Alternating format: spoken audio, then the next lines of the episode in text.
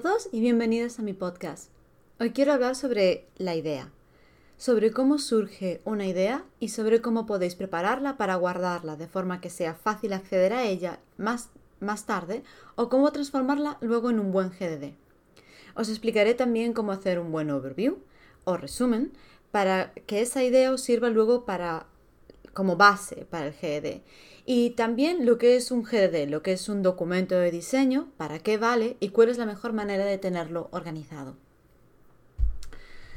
Y el motivo por el cual hago este podcast es porque muchas personas piensan que un juego se debe empezar siempre por las mecánicas, que eso es lo más importante. Pero están equivocados. A pesar de que las mecánicas son fundamentales para un juego, porque son su base, sin mecánicas no tenéis juego, esto no quiere decir que siempre tengan que ser por lo que se comienza un juego o que siempre vayan a ser lo más importante en vuestro juego.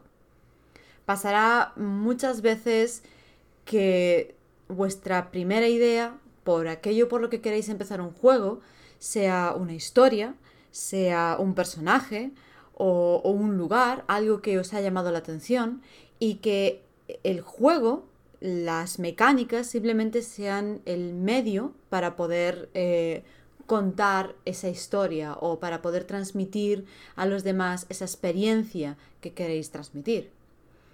Y esto pasa porque las mecánicas son como la plastelina. Las podéis moldear y adaptar a cualquier tipo de juego, a cualquier tipo de estética, a cualquier tipo de historia. Os voy a poner un ejemplo práctico.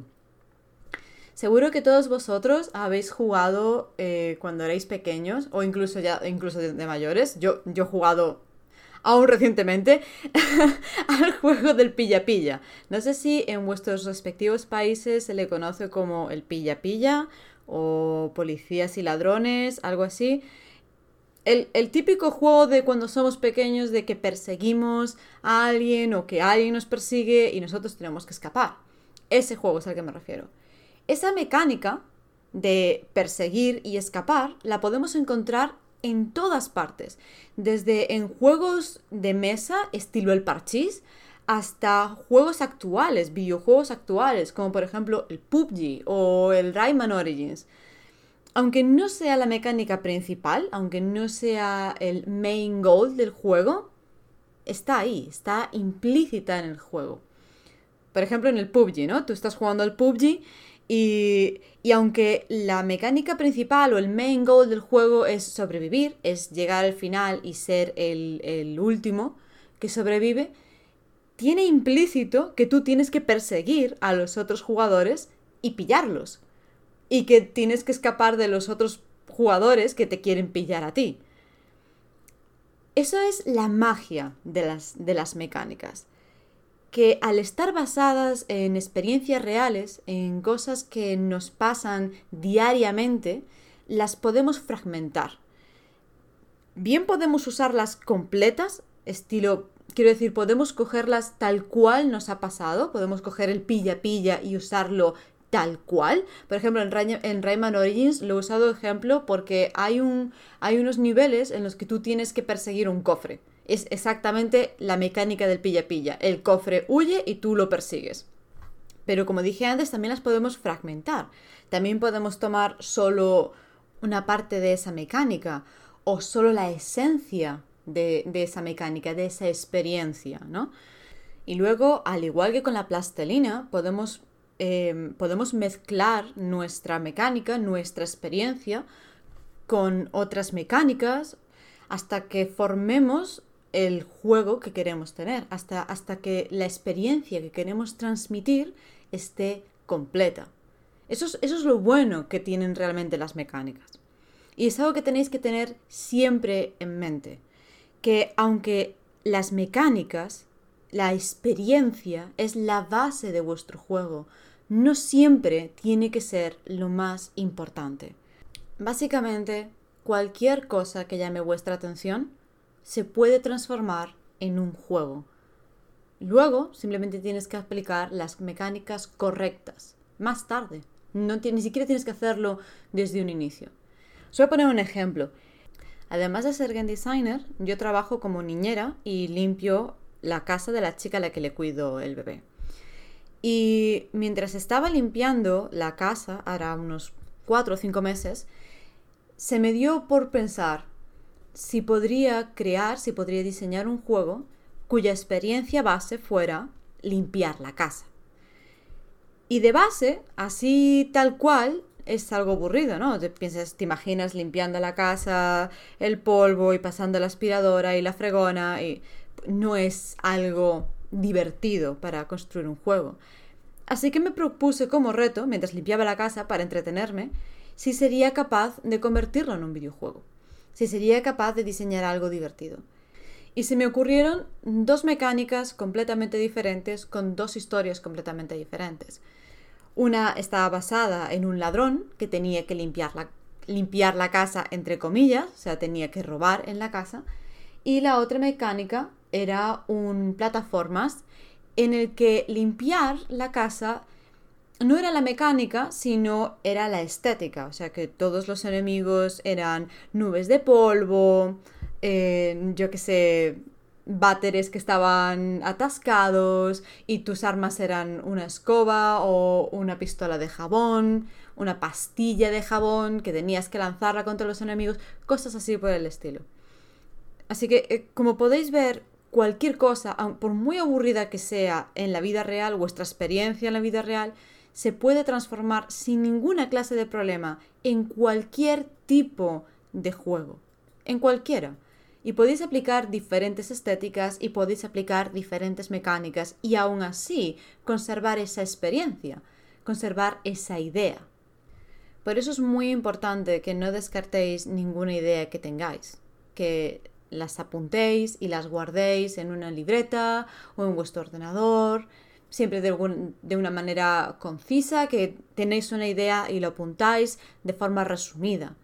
Porque de esa forma cuando tengáis estas, estos procesos de sequía creativa, que a veces solo es un día, pero otras veces pueden ser semanas o meses en los que no tengáis ni idea de qué diseñar o no tengáis ni idea de, por dónde empezar el diseño, un nuevo videojuego, siempre podéis recurrir a esas antiguas ideas que habéis tenido en otro momento y usarlas para crear algo nuevo. Yo en mi caso, por ejemplo, tengo una libreta física. A mí, me gusta escribir las cosas a mano porque me ayuda a, ser concisa, me ayuda a no escribir un montón de, información innecesaria. Y también porque muchas de mis ideas me vienen en sueños, me vienen en, en momentos en los que te estoy teniendo una conversación con alguien y de repente digo, eso sería una mecánica genial. O, eso, eso quedaría genial dentro de un videojuego. Y otras veces, como he dicho antes, me vienen en un sueño. Me despierto, yo que sé, a las 3, 4 de la madrugada porque acabo de tener un sueño. Y es como, eso, eso se puede transformar en un entorno increíble dentro de un juego. O ese personaje es perfecto, o esa mecánica es perfecta. Y cojo mi libreta y me pongo a escribir las historias y de vez en cuando añado a algún dibujo que hago rápido o, lo que sea. Y como he dicho antes, no siempre son mecánicas, a veces simplemente son imágenes sueltas. Recuerdo una vez que fui al dentista y había una paloma eh, mirando una pared. Mm, no sé por qué, solo recuerdo que la paloma estaba quieta mirando una pared.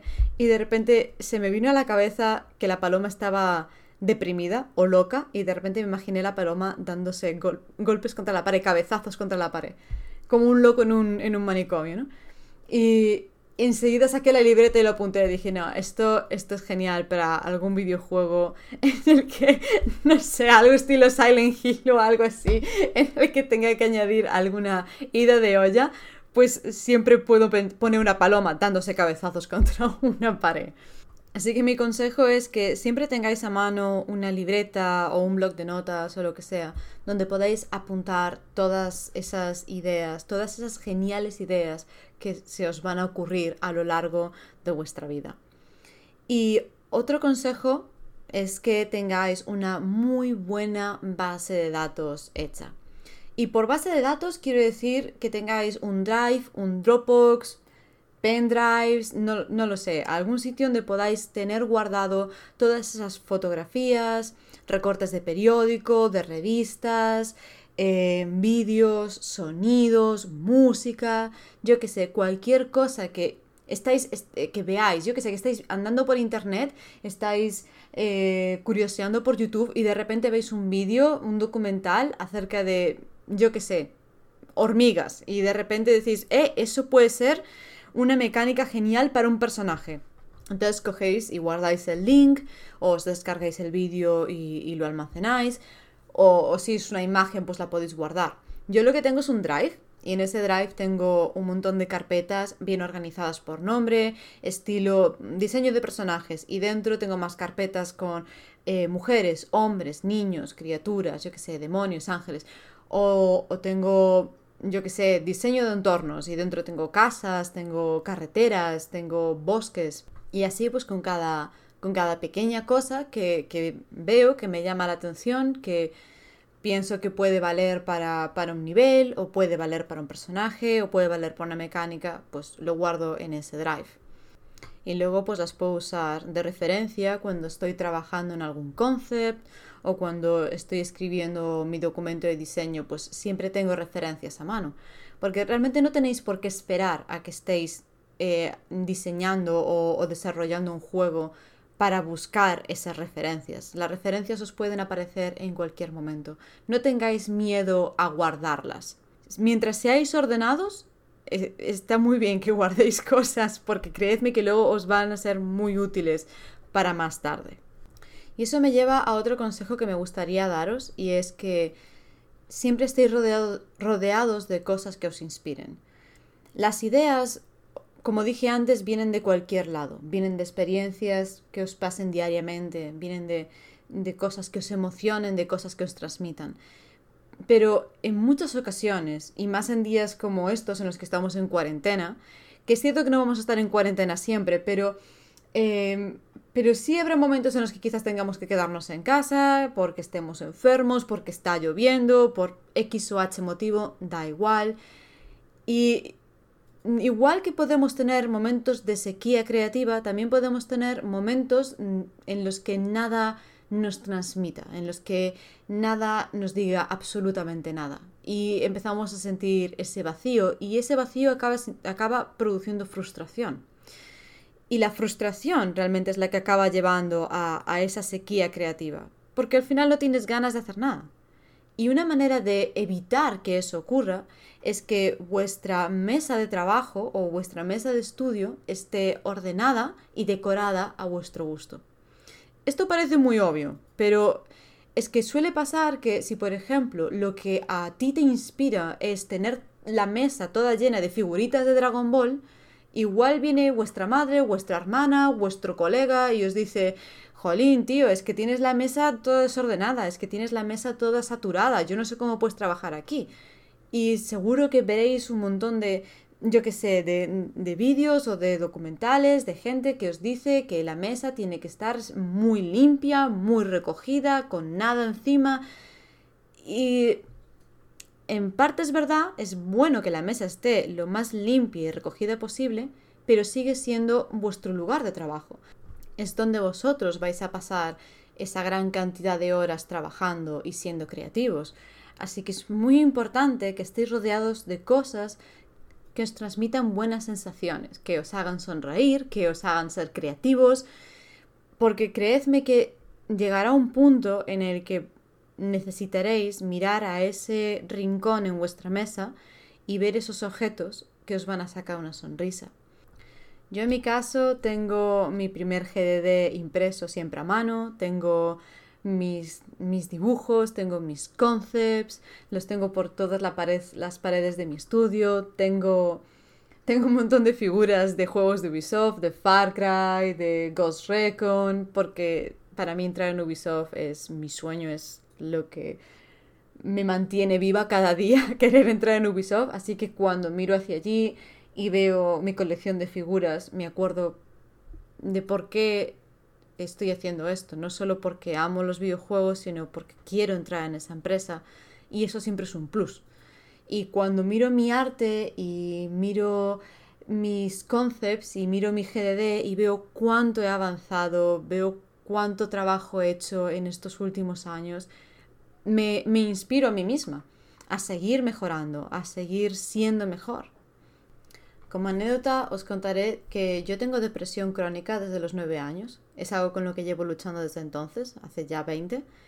Así que he aprendido bastantes trucos para mm, luchar contra ella y para que no me afecte tanto. Cosas pequeñas como dormir con las persianas abiertas para que siempre haya luz en mi habitación, nunca usar cortinas de forma que yo siempre pueda ver el exterior y tener a mi alrededor siempre cosas que me saquen una sonrisa. Pues eh, como anécdota estaba diciendo, os contaré que hace unos meses eh, reordené el estudio. Y bueno, yo, mi, mi estudio está en mi habitación. Y o sea, quiero decir, duermo y trabajo en el mismo sitio. Así que decidí mover algunas cosas y eso me llevó a tener que sacar cuadros de la pared, me llevó, me llevó a tener que sacar los concepts que, del videojuego en el que estaba trabajando en ese momento. Así que se quedó la pared, la, pared completamente blanca. Y me fui a dormir. Y cuando me desperté por la mañana y me levanté y vi la pared blanca, me sentí extremadamente vacía, me sentí súper deprimida. Y lo primero que hice, ya antes de desayunar, antes de hacer nada, fue llenar la pared de nuevo con todos los concepts y con todo, y con todo el arte, y, abrir la libreta y ponerla encima de la mesa para que mi mente volviera a, a recordar, no, estás trabajando, estás haciendo cosas, no te has quedado quieta. Y Dicho así, quizás parece una, parece una exageración, puede parecer una obsesión, pero tenéis que recordar que igual que, la, igual que nuestra mente es extremadamente eh, poderosa y nos permite diseñar y nos permite imaginar y nos permite crear mundos nuevos, también es extremadamente frágil. Y más en un trabajo como diseñador de videojuegos o diseñadora de videojuegos, en el que estás sometido, como dije en el anterior podcast, a muchísimo estrés.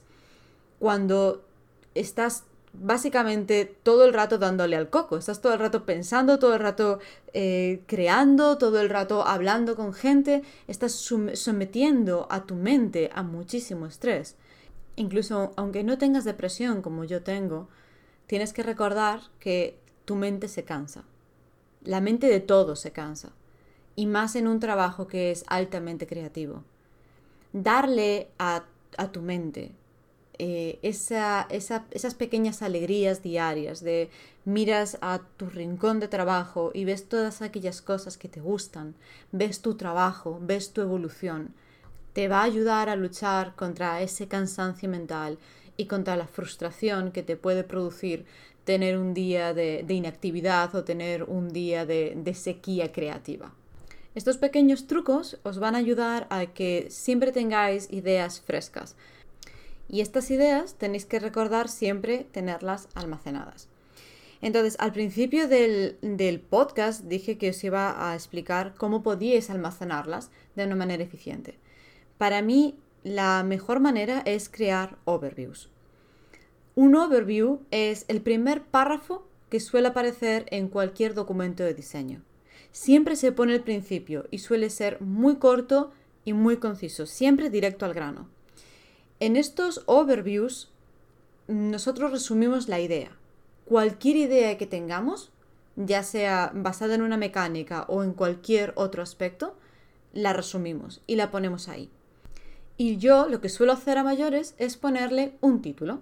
Entonces, eh, si cogéis, por ejemplo, mi libreta física, y la abrís, veréis que todas las notas tienen un título. Y siempre suele ser el título de la nota y debajo suelo poner qué es. En plan, esto es una mecánica, esto es un personaje, esto es una nota rápida acerca de, de un environment, lo que sea. O sea, título y una descripción rápida y luego el resumen muy directo al grano de la idea que he tenido. Como dije antes, pues si, si había visto esta paloma y en mi cabeza me la, había imaginado como una paloma loca, deprimida, dándose cabezazos contra la pared, pues tal cual os acabo de decir a vosotros, tal cual la pongo en la, en la libreta. Y ya está, no añado nada más. Quizás como mucho, si quiero, puedo añadir un dibujo o, o lo que sea, pero siempre cositas muy cortas. De esa manera, cuando abro mi libreta, veo los títulos y rápidamente puedo encontrar la idea que estoy buscando. Es como lo que dije antes de tener el drive con carpetas, con nombres. Lo mismo, porque de esa manera, si lo que necesitáis es el diseño de un personaje, vais a la carpeta diseño de personajes, buscáis eh, la carpeta hombres y ahí tenéis todo lo que necesitáis y tenéis las referencias siempre a mano. Como dije antes, el overview es un resumen que se pone al inicio de un documento de diseño. Y esto se hace porque los GDDs, los documentos de diseño, tienen que estar extremadamente ordenados y ser extremadamente concisos. Es lo más importante cuando escribáis un GDD. Si tenéis una idea definida para un juego y queréis em, guardarla, lo mejor que podéis hacer es escribir el overview con todos sus apartados completamente. De esa forma tendréis siempre la base del GDD hecha y si se lo queréis presentar a un equipo o si se lo queréis presentar a, a, una empresa o a quien sea, siempre tenéis esa base perfectamente resumida y segmentada. De forma que cualquier persona puede leerlo rápidamente y saber exactamente cuál es vuestra idea y exactamente de qué va vuestro juego. Yo divido el overview en secciones, igual que divido el GDD en secciones. Lo hago de esta forma para que para forzarme a ser concisa. La primera sección es la descripción del proyecto, donde hablo sobre las mecánicas. Luego hablo sobre la historia. Luego añado la sección de referencias, donde añado referencias sobre todo para lo que tiene que ver con la estética para que de nuevo no tener que explayarme sobre cómo me imagino el juego. Busco referencias y las pongo ahí. Lo siguiente apartado es qué es lo más interesante de tu juego. ¿Por qué tu juego es interesante? ¿Por qué alguien debería interesarse en crearlo y en jugarlo? La siguiente sección sería cuál es la esencia. La esencia de vuestro juego es el alma del juego. Suele ser una frase corta y pegadiza que resume de qué trata vuestro juego. Luego, la siguiente sección sería cuál es la experiencia, qué es lo que queréis transmitir a vuestros jugadores. No solo las mecánicas, es, no se trata de las mecánicas, se trata de lo que queréis que vuestros jugadores sientan cuando jueguen a vuestro juego. Y las últimas tres son secciones técnicas. ¿Cuál es el engine el motor gráfico que vais a utilizar o que creéis que es el mejor para vuestro juego y cuál es la plataforma para el que pensáis que vuestro juego encaja mejor, cuál es la audiencia objetivo para, de vuestro juego, mayores de 18 años, niños, eso era un juego educativo, no sé. Y la última sería la longitud de vuestro juego. Y aquí esto es un poquito eh, complicado. La longitud no solo hace referencia a la historia, o sea, cuánto dura vuestra historia o cuánto dura el juego completo. También tenéis que tener en cuenta la, vida útil de vuestro juego. O sea, mm, cuando los jugadores terminan vuestro juego, ¿qué pasa después? ¿Se termina ahí y ya está? ¿O tenéis pensado que vuestro juego tenga una vida más larga? Por ejemplo, creando DLCs o expansiones o o quizás vuestro juego es una especie de, de MOBA, por lo tanto el juego podría, lo, podríamos considerar eterno. Es un juego que al ser repetitivo, pues los, los jugadores lo van a jugar durante años, ¿no? Y eso serían los, las secciones que yo añado a mi overview. Vosotros podréis añadir alguna más o quitar alguna, pero si, si os forzáis a, rellenar cada una de estas secciones, eh, esto os ayudará a ser más creativos y a que vuestro juego tenga una forma ya de base. Con ese overview hecho, con todas esas secciones rellenadas, os será mucho más fácil luego escribir el documento de diseño. Y aquí seguro que hay mucha gente que se está preguntando qué es un documento de diseño y por qué es importante. Yo he conocido diseñadores que no escriben documentos de diseño, que para ellos no son importantes y para mí eso es un error, porque el documento de diseño es una guía. Tú en ese documento vas a hablar acerca de todos los aspectos que tiene tu juego. De las mecánicas, la historia, la estética, las eh, inteligencias artificiales, la cámara, todos esos pequeños detalles que luego en otros podcasts iré eh, hablando más en concreto, tienen que aparecer en ese documento. Y ese documento sirve para que vuestro equipo tenga como una cuerda a la que puede agarrarse y saber exactamente el camino que tiene que seguir. ¿Y en qué consiste hacer un buen GDD? ¿Cómo podéis escribir un buen GDD? Lo primero es tenerlo bien segmentado en secciones cortas que sean muy fáciles de leer y luego añadir concepts, imágenes de referencia y maquetas para que además de ser fácil de leer sea muy visual. Y quizás muchos estáis pensando, pero eso es mucho trabajo. Segmentar todo un videojuego y describir cada pequeña parte. Eh, ¿Para qué? Mi juego es corto, mi juego es sencillo. Cojo a mi equipo, le cuento la idea y lo hacemos y ya está. Eh, mm, eh, suena tentador, pero no es una buena idea, creedme, porque si no tenéis, si no tenéis esa guía hecha corréis el riesgo de que el juego entre en bucle, de que el desarrollo entre en bucle. Empezáis a cambiar cosas y luego otra cosa y parecen cosas pequeñas, pero al final una cosa pequeña dentro de un juego lleva a tener que cambiar otras cinco o seis cosas pequeñas que quizás os lleven a tener que cambiar otras siete u ocho cosas pequeñas y al final ya no es tan pequeño. Al final habéis perdido dos semanas por cambiar una chorrada pasará, porque creedme que va a pasar, que vuestro equipo se va a perder. De repente tendréis un, artista que estará haciendo lo mismo que otro artista de maneras diferentes, eh, un programador que no sabrá cuáles son las mecánicas, porque al fin de cuentas, como ya dije en el anterior podcast, cada, cada miembro de vuestro equipo es un desarrollador que tiene parte de diseñador. Querrán aportar sus ideas, querrán aportar su granito de arena al diseño y si no tenéis el GDD escrito, lo que va a pasar es que esos granitos de arena se van a ir acumulando de mala manera. El GDD no solo os servirá como una guía, como una cuerda, sino que además em, servirá como un lugar donde se pueden depositar todas esas ideas de una forma organizada. Entonces, para resumir el podcast. Cuando tengáis una idea, no os obsesionéis con que la idea tiene que ser una mecánica o con que tenéis que implementarle las mecánicas inmediatamente. No es necesario. Vuestra idea puede ser cualquier cosa que os emocione. En segundo lugar, almacenad siempre vuestras ideas, de la forma más ordenada posible que podáis, porque os serán útiles más tarde, creedme. Y la mejor manera de hacerlo es usando el overview, el resumen que se utilizará luego para crear vuestro GDD.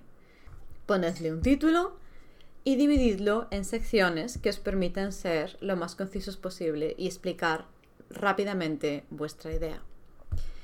Y una vez que tengáis ese overview hecho, podemos empezar con el GD, el cual tendremos que dividir en secciones, igual que el overview, que nos van a permitir diseñar cada aspecto del videojuego por separado. Y sobre eso es sobre lo que voy a hablar en los siguientes podcasts. Me gustaría centrarme en cada sección por separado, explicaros eh, cómo debéis organizarla, qué es lo que tiene que ir en esa sección y cómo podéis añadir vuestras notas personales o vuestros comentarios dentro de, de ese documento sin obstaculizar la visualización de la información que es importante, de la, información que es esencial para, para, vuestro equipo. Porque al final, al fin de todo, eh, aunque el GDD es vuestro, porque vosotros sois los diseñadores, eh, como dije antes, es una guía que todo vuestro equipo va a usar. Es una cuerda a la que todo el equipo se va a agarrar durante el proceso de desarrollo. Así que es esencial que la información que sea importante sea la que está más resaltada, mientras que la información que es complementaria, como pueden ser vuestros comentarios personales, esté de alguna manera separada del resto de esa información. Y bueno, eso eh, lo trataremos en el siguiente podcast, porque si no, este también se va a hacer eterno. Espero que me haya explicado bien de nuevo. Si no me estoy explicando bien o si tenéis algún consejo que queráis darme, por favor no dudéis en dejarme comentarios, ya sea en mi página web o en mis redes sociales, porque estoy haciendo esto porque me gusta ayudar, porque me gustaría eh, compartir mi experiencia y de que os valga a vosotros de ayuda.